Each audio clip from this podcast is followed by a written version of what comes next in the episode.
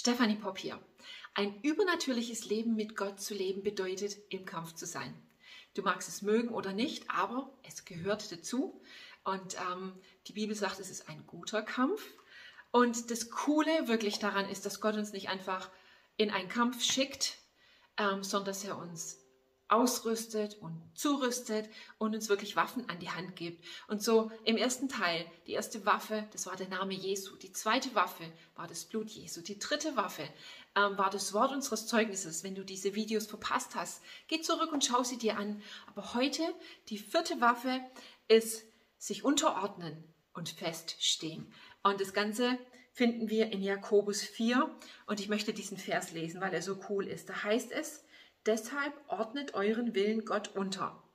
Widersteht dem Teufel und er wird euch verlassen. Kommt zu Gott und Gott wird euch entgegenkommen. Und das ist so ein kraftvoller Vers, ja?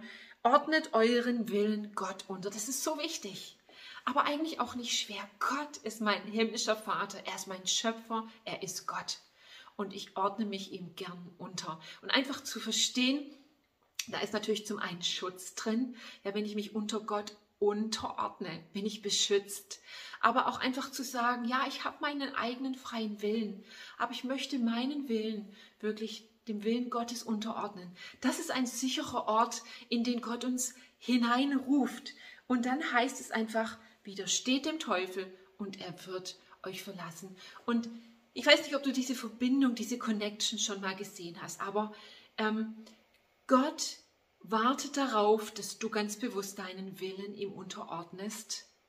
Und das ist ein Widerstehen dem Teufel, weil der, weil der Teufel wird immer wieder versuchen, ähm, dass du deinen Willen dazu benutzt, ihm Raum zu geben. Er wird dich immer wieder versuchen, dass du ganz bewusst dich auf falschen Wegen bewegst. Er hat bei Adam und Eva quasi an ihren Willen appelliert, diese Entscheidung zu treffen, sich gegen Gottes Anweisung zu verhalten. Also unser eigener Wille spielt eine zentrale Rolle, wenn es um geistlichen Kampf geht. Und das zu verstehen und einfach zu sagen, oh Gott, natürlich, ich ordne meinen eigenen Willen dir unter, dein Wille geschehe. Und gleichzeitig zu verstehen, damit widerstehen wir dem Teufel und er muss von uns fliehen. Und dann hier noch so schön, kommt zu Gott und Gott wird euch entgegenkommen. Gott kommt dir entgegen, auch während du in Situationen bist, wo du Kampf erlebst. Aber indem du dich Gott zuwendest und ganz bewusst deinen Willen ihm unterordnest, gibst du Gott die Möglichkeit, wirklich auf dich zuzukommen. Und weißt du, allein dieses Bild, wenn Gott auf dich zukommt, wenn Gott zu dir kommt, was glaubst du, was der Feind dann tut? Er flieht.